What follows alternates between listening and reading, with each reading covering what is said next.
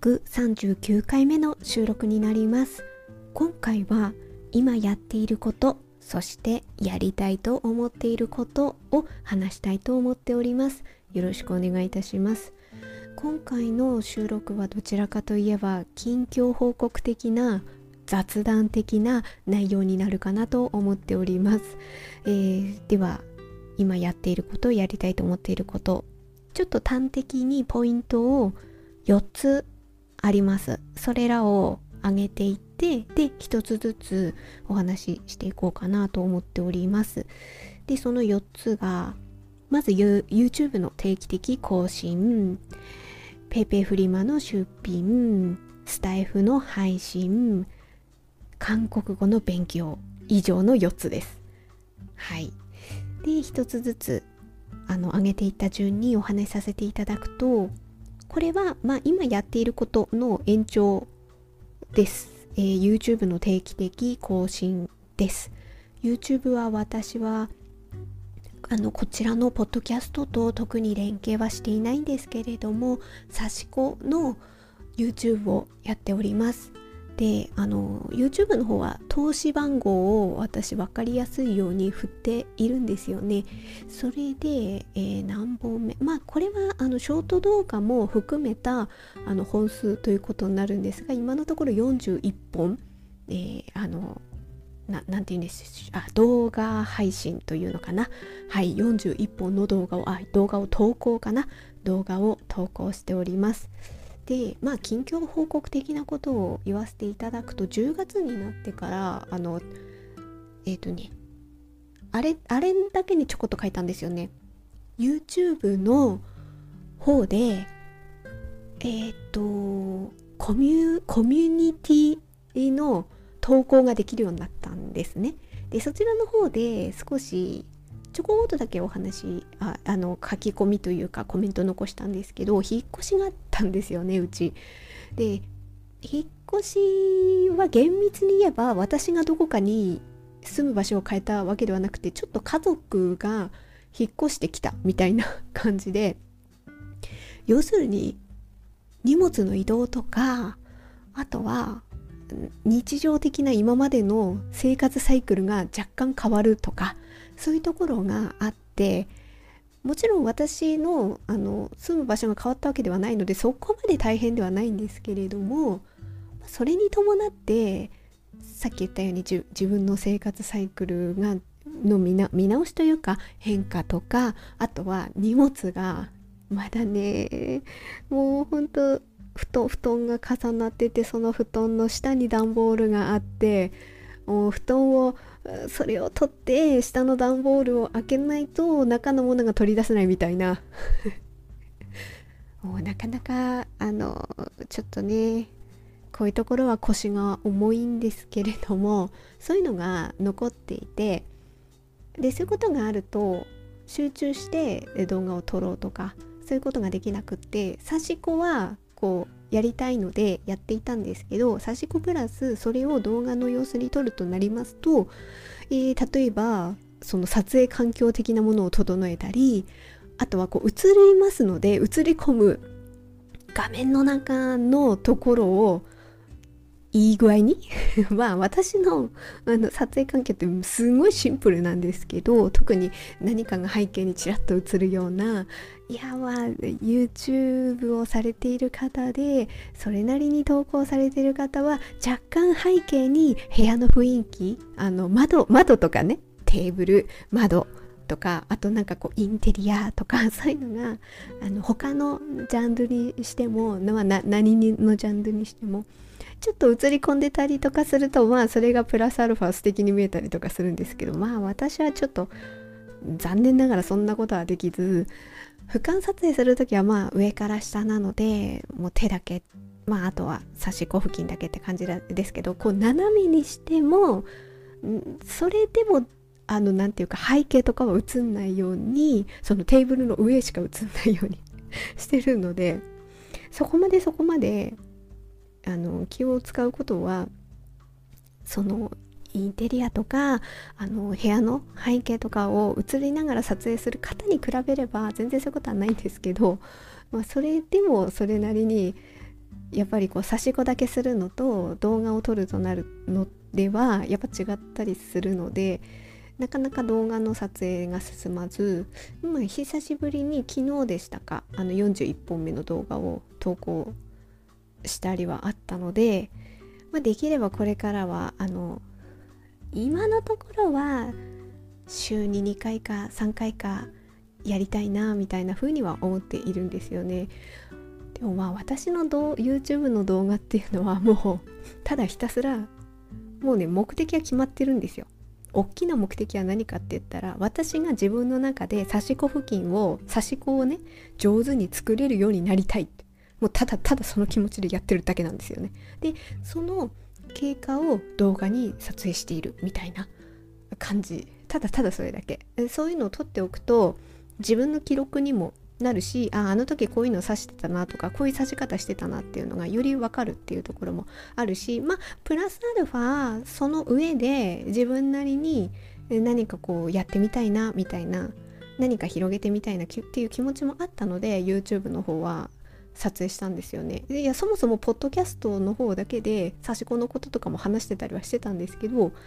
やっぱりこう刺し子の手の動きとかってなるとポッドキャストでは限界があるんですよね。あとポッドキャストプラスアルファ写真だけではうんなんか作ってる雰囲気とか糸の引き加減とかすんごい私あの YouTube で糸の引き加減についてはすごいうるさい と自分ですごい思うんですけどでもねまあそういうのが私なりの刺し子だと思っているので結局は1年後だって2年後だって YouTube やってたとしたって話すこと同じなんですけど でも奥が深いですよ。うん、模様もまだまだたくさんありますし私の傾向としてはこの模様好きだって思ったらとにかく糸を変えて糸の太さを変えてひたすら刺すっていう傾向が強いのでそうするとその一つの模様で結構ずっと刺し続けるみたいな数ヶ月になったりすると まあ並行してやったりはしますけどなかなか新しい模様に進みがたいっていうのはあったりとかしてでもだからこそ全然なんかやりがいがあるし繰り返してそれで自分なりの納得いく付近ができてきてそれがちゃんと目で見える見える形として残ったらそれはまあ付近として残るっていうこともそうですけど動画で制作過程を投稿することで、えーと、見えるっていうのもありますしそうすると自分の中の達成感にもなったりとかするので、まあ、その辺りを考えてというか思っているので定期的に YouTube の更新ができればいいなというふうに思っています。で2つ目ですね。それと連動してなんですけどほとんどこのポッドキャストでしか言ってないまあ言っているの YouTube で全然そういうこと言ってないんですけど PayPay フリマの方でえっ、ー、とまあ差し子付近の完成品も時々出品もしていましたしまあでも今のところは今出品してるのはあのさっきの言った引っ越しがちょっと落ち着いたのであまた出品しようと思いましてえっ、ー、と図案をね私ずっと書いているのであの、まあ、準備をして図案を書いてで自分で刺すっていうのをやってるんですけどあのそれをプラスアルファであの私が刺す模様自分が刺したことのある模様っていうことに限られるんですけれども、えー、図案を手書きをした晒しを出品しているっていう感じなのでその辺もあのまた細々と続けていけたらいいなみたいな風に 思っていてあの見つけていただいてもし需要があのある方がいらっしゃったらあのよろしければみたいな。なんか差し越したいって思った時に多分思ったのはやってて思ったのはなんか完成品が欲しいっていうんじゃなくてやっぱみんな刺したいんですよね。多分。あのやりたい人はね。やりたい人は刺し子の付近がありあの欲しいから刺す。いやそれもあるでしょう。一方で刺し子をしたいっていうことの方が多分大きいんじゃないかなっていうふうに思って。なので私はひたすらずあのさらしをねひたすらあの10メートルをアイロンかけてあ水通ししてアイロンかけて、えー、切って下準備して図案書いてってやっているのでもしねあの一通り全部やりたい人は多分やるんですよ。だそれはそれでいいとして一方でやっぱ差し越したいって思った時にうわ下準備からするのかっていうのがそれはねなかなかやりがたいものが ある人も中にはいる。いや自分がそうだった。最初の最初の私がそうだった。いくら手書きの手書きじゃないや。うーん市販のまあホビーラホビーレさんでもそうですけれども売ってはいるわけですよもう印刷されているものが。ですけどやっぱりこう周りを下準備しなきゃいけないっていうのはあるんですよね。でいやそそんなのすぐできるよっていう人は全然それはそれでいいわけで一方でもうすぐ差し越したいって人もいると思うんですよね。なので私はもうすぐ差し子あのお手持ちの糸がお気に入りの糸を皆さんそれぞれお手持ちのものを使っていただいてすぐ差し子できるようにみたいな下準備をどどうせやるから自分やいつもやってますから。あそれをやってもうただただ差し子だけしたいみたいな人もいるんじゃないかなっていうふうに思ったのであの PayPay フリマが私はちょっとなかなかいろんな出品サイトはあるんですよねミネさんだったり他のところもあるんですけど、うん、なかなかあの本格的にはなかなか私もちょっとしがたいものがあったので PayPay フリマはいつも使いつもというか定期的に使っているところなのでそちらで出品させていただいているという感じです。でもあの一人で細々とあの自分が10メートルのさらしを切ってこう下準備をしてあの図案をまだ書いてない状況のものをねそれなりにこうストックがあるんですよ。でそれを使ってもしあのご注文があればその人のためにこう図案を せっせと書いているみたいな感じなのでそこまでは宣伝はしてないんですけど一応インスタグラムの完成品投稿用のインスタグラムの方のプロフィール欄か。あそこにリンク貼れるのであそこにはリンクを貼っているんですけれどもまああの目に留めていただいた方でもし需要があってもうねいや思うんですよね。差し子するだけで結構時間かかるんですよね。で自分の時間って限られていたりあとは、まあ、この時期この時期っていうかその時期その時期によってどれだけ差し子に時間をかけられるかっていうのは違うと思うんですよね。波はありますよ。やっぱり。みんな生きていればいろんなことがありますから。って私は思っていてその中ででも多分差し越したいって思う瞬間はあるわけでそういう時に前はねあの晒しを切って図案も書いていたんだけれどもなかなかそこまでする時間がないんだよねとかね。あとあんまりそういう図案を書くのはちょっと自分はあのそこはちょっとなんかちょっと苦手だからそこではなくってただただ差し子だけやりたいんだよねとかそういう人とかもいると思うと私は勝手に思っているので、まあ、そういう人と、え何かあの何でしょうそういう需要にちょっとマッチングできればお声がけをいただければみたいな気持ちでででも細々と細々とやっているみたいな感じですね。なのであの一旦生活もちょっと落ち着いたところがあるのでその PayPay フリーマもいあの先月末からちょっとやめてたやめてたというか一時的に出品を停止してたんですよね。でそれを最近最近じゃないや今日か。今日から始めたのでまたちょっと、まあ、今までやっていましたけれどもそれを継続してやっていきたいなっていうふうに、はい、思っているのが2つ目。はいそして3つ目。えー、っとここからは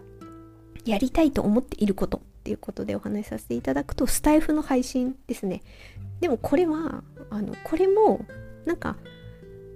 新しくやるっていう感覚よりはどっちかっていうと今までのこれも延長線上といえば延長線上ですね。私のポッドキャストの、えーと、9月10月の傾向を見ていただくと非常に分かりやすいと思うんですけれどもだいぶあの話す内容の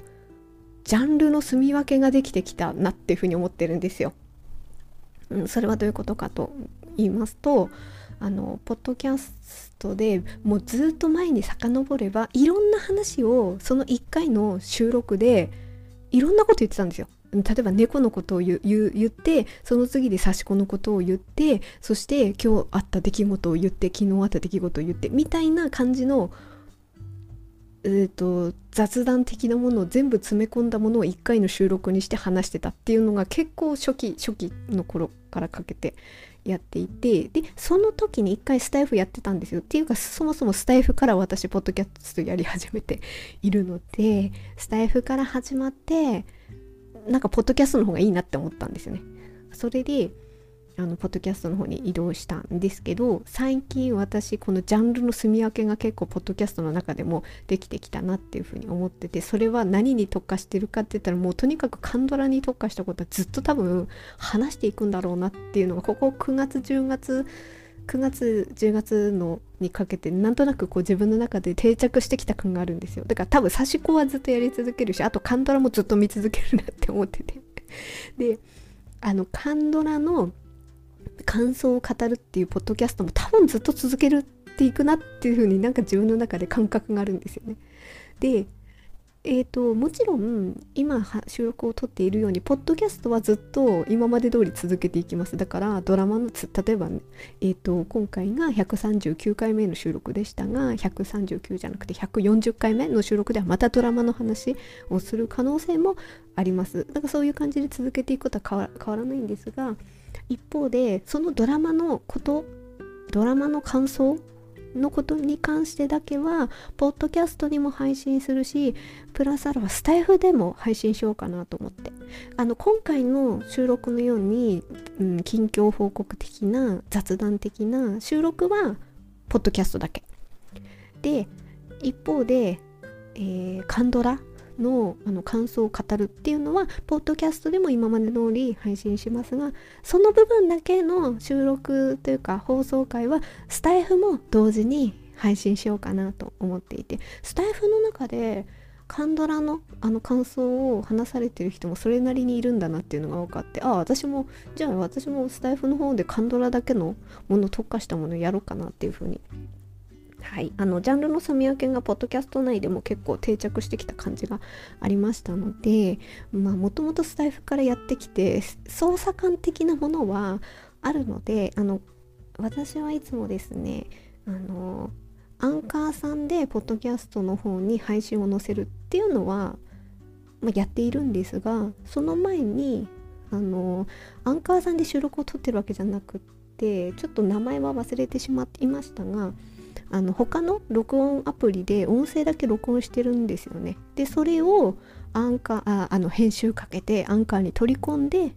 でそれをアンカーからあのポッドキャストの方に飛ばしてるっていう感じなんですよね。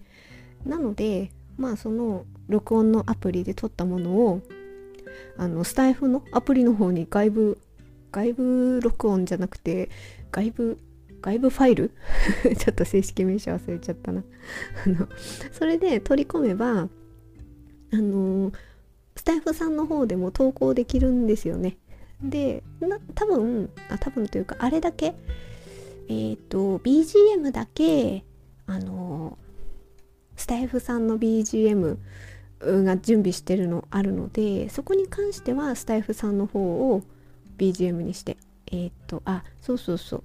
えっとね、スタイフさんのアプリの収録っていうボタンを押すと外部音源ってところがあるんですよね。で、そこからファイルを選択っていうのがあるから、多分ここで私がいつも通りに録音アプリで撮っている音声を、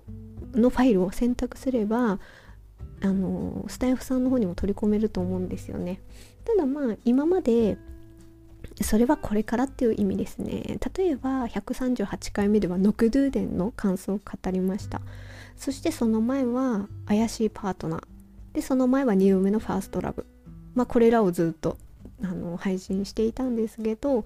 それそこそのがあの音声までもスタイフさんにはちょっとやるのは大変なのであの今後これからあの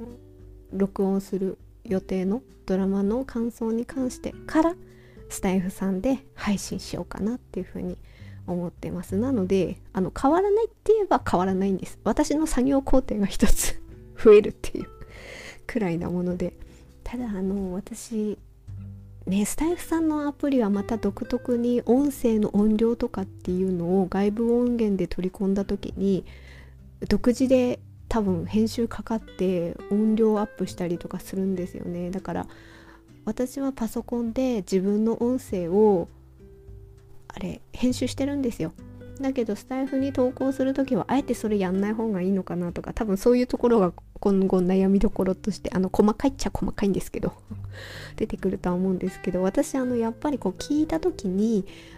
音量音質まではそこまでは厳しいあのそこまで自分は知識がないので